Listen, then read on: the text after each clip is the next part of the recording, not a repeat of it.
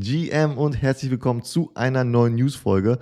Heute haben wir Themen wie Bitcoin-NFTs, was macht Amazon im Space und ein neues NFT-Projekt, wo es um Blue Checkmarks geht. Also, let's go. Starten wir direkt rein mit den Bitcoin-NFTs.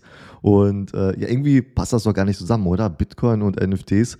Und ähm, doch, es gab mal einen Versuch, schon mal NFTs auf der Bitcoin-Blockchain äh, zu etablieren. Das ist aber schon ein paar Jahre her, äh, ich weiß gar nicht, 2016 oder so, also äh, schon eine Weile her. Und das hat sich nicht durchgesetzt ähm, damals. Und jetzt wird das Thema wieder, ja, jetzt ist das Thema wieder aufgekommen, weil nach einem ja, Bitcoin-Update, also es gab ein Update auf der Bitcoin-Blockchain und jetzt gibt es wieder so ein ja, so eine Art äh, Schlupfloch, sage ich mal, womit man jetzt wieder NFTs ähm, ja, auf der Bitcoin-Blockchain etablieren könnte.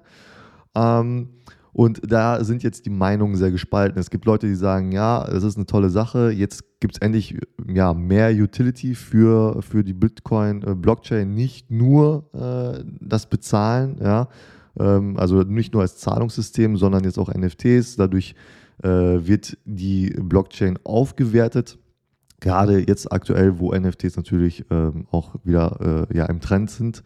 Auf der anderen Seite ähm, gibt es auch viele, die sagen, ähm, ja, NFTs sollten nicht auf die Bitcoin-Blockchain kommen, ähm, weil das ist halt das Alleinstellungsmerkmal von der Bitcoin-Blockchain, dass die halt einfach nur das Zahlungssystem ist, dass die halt das digitale Gold sind und NFTs passen da nicht rein. Außerdem ähm, gibt es die Befürchtung, dass die Blockchain durch die NFTs halt ähm, ja, sehr aufgeblasen wird dass durch das, äh, ja, durch das neue Trading-Volumen, was dadurch entstehen könnte, auch ähm, die, die Gaskosten und so steigen könnten.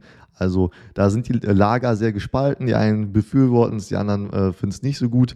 Und ja, da müssen wir mal schauen, wo es hingeht. Ähm, ob es Sinn macht, dass da NFTs auch auf die Bitcoin-Blockchain kommen. Man bedenke, dass die, ähm, dass bei Bitcoin ja auch so ist, dass da wir immer noch das äh, Proof of Work haben als, als Sicher Sicherungssystem, sage ich mal, dahinter, wo ähm, äh, alle anderen ähm, ja, relevanten NFT-Blockchains, selbst Ethereum jetzt auf Proof of Stake gewechselt haben und was natürlich auch die äh, Gaskosten halt dementsprechend verringert hat. Also das heißt, ähm, ja, selbst wenn man jetzt auf der Bitcoin-Blockchain NFTs erstellen könnte, würden die äh, Gebühren vielleicht ähm, ja, dagegen sprechen und deswegen macht das vielleicht nicht so viel Sinn. Mal schauen, ob das Thema weiterhin so heiß bleibt oder ob man das dann in ein paar Wochen schon wieder alles vergessen hat und das einfach nur ein neuer Versuch war. Ähm, ich habe jetzt noch keine Kollektion ähm, gesehen oder keine neue Kollektion gesehen. Ähm, wie sieht es bei euch aus? Würdet ihr gerne auf der Bitcoin, Blockchain, NFTs handeln. Der Online-Riese Amazon hat angekündigt, dass die jetzt auch ähm, ja, eine NFT-Initiative, dass da was kommen wird. Ich glaube im April oder so, wenn die da was äh, bekannt geben, ja, dass da Amazon mit seinen, ich glaube, irgendwo habe ich gelesen, 320 Millionen Usern oder so auch in den NFT-Markt einsteigen wird. Was genau kommen wird, weiß man jetzt noch nicht so genau. Ähm, stellt euch mal vor, Amazon möchte einen eigenen NFT-Marktplatz machen. also das wäre das wäre ähm, krass, aber ich denke mal, es geht eher in eine andere Richtung. Äh, als ich diese News gelesen, gelesen habe, habe ich sofort an Twitch gedacht, die ja auch zu Amazon gehören. Und ähm, NFT, Web3, Gaming, Twitch, irgendwie wird das da schon irgendwie zusammenpassen. Ähm, Ob es so in die Richtung geht, keine Ahnung. Auf jeden Fall wird es da bald eine Ankündigung geben und ähm, ja, ich bin gespannt, was sie da verkünden werden. Wir haben ja schon mal über das Porsche NFT-Projekt gesprochen und ich verlinke euch hier auch mal das Video, ähm, wo ich dann alle Details zu dem äh, NFT-Projekt verrate. Aber es äh, gibt noch eine weitere News, die nicht so viel Aufmerksamkeit bekommen hat, beziehungsweise jetzt äh, immer mehr Aufmerksamkeit bekommt, nämlich bei dem Min-Prozess von äh, von dem Porsche NFT gab es so eine kleine Checkbox, die man markieren musste. Wir kennen das alle, wenn wir irgendwas kaufen online, dann müssen wir immer irgendwelche AGBs etc. akzeptieren. Wir klicken einfach drauf, wir lesen das nicht mal und äh, Hauptsache, wir können da einfach einkaufen.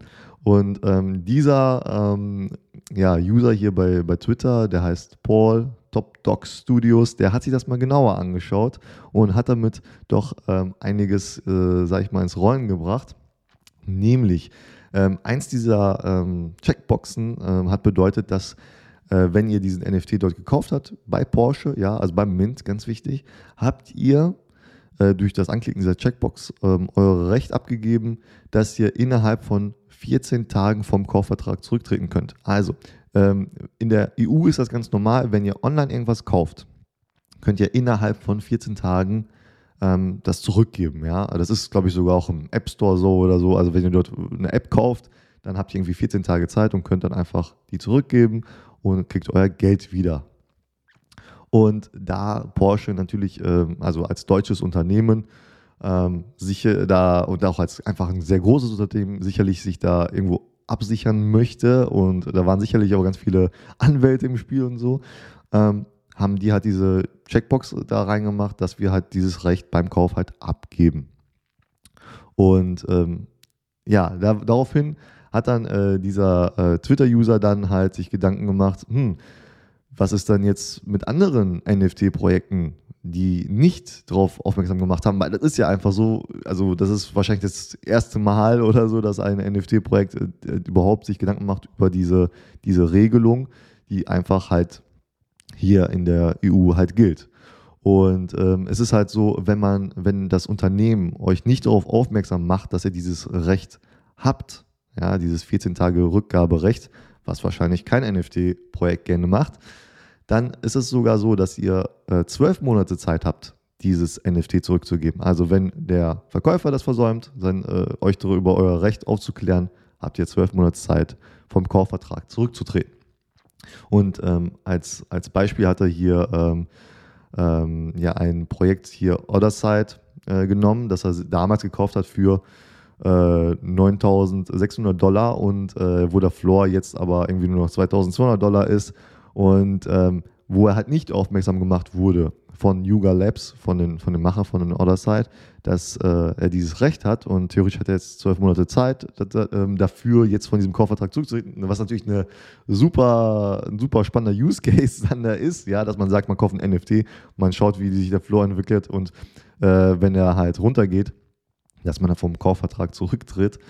Und ähm, er hat sogar Yuga Labs angeschrieben und die haben halt erstmal zurückgeschrieben, nee, ist nicht.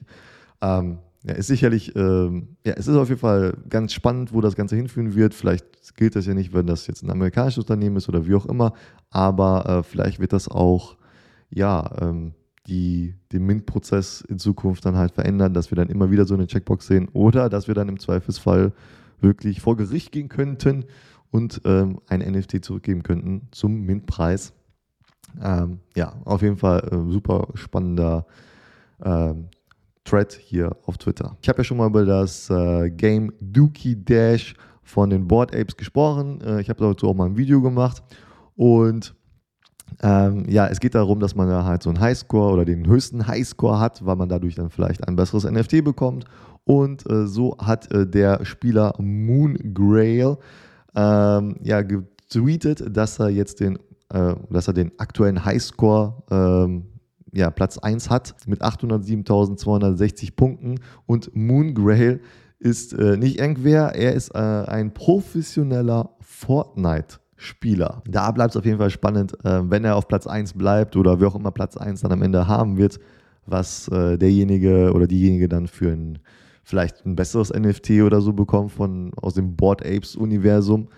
Also bleibt spannend, was da passiert. Kommen wir zu dem NFT-Projekt Checks Vivi Edition, die in letzter Zeit die OpenSea Charts äh, immer in den Top 5 oder so unterwegs sind. Floorpreis aktuell bei circa 1,5 ETH unterwegs. Und ja, also wenn ihr das jetzt hier als YouTube-Video seht, dann äh, seht ihr einfach, das sind Bilder ähm, das sind Bildchen, die sehen alle gleich aus, ja, und dort sind einfach 80 ähm, ja, Blue Checkmarks, sage ich mal, oder diese Checkmarks, die wir kennen, in verschiedenen Farben dargestellt. Ähm, die, die kennen wir ja von Twitter oder von Instagram und so weiter.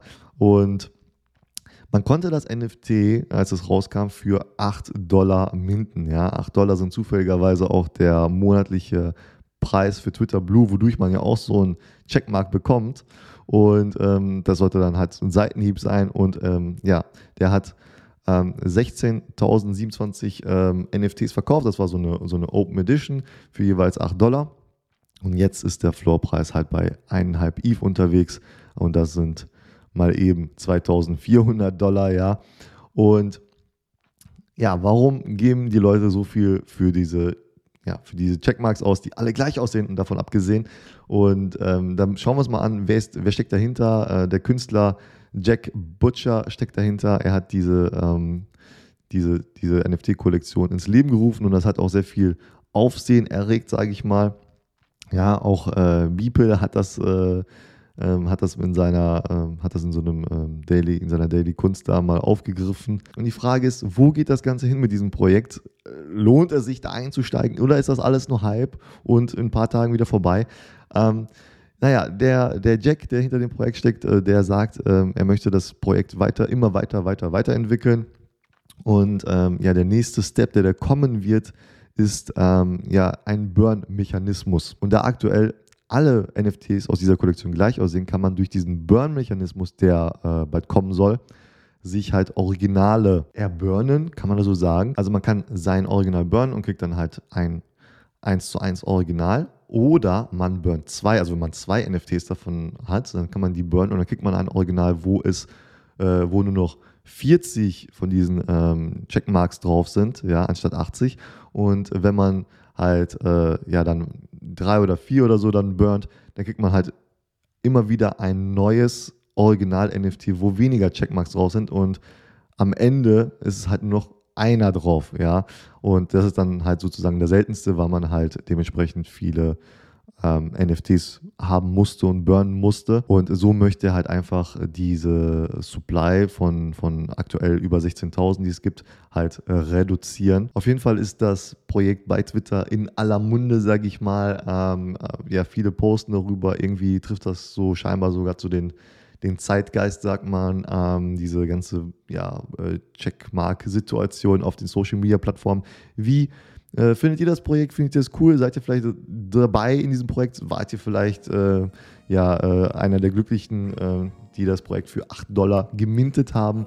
Schreibt mir gerne in die Kommentare und abonniert meinen Kanal für mehr solcher Videos. Vielen Dank.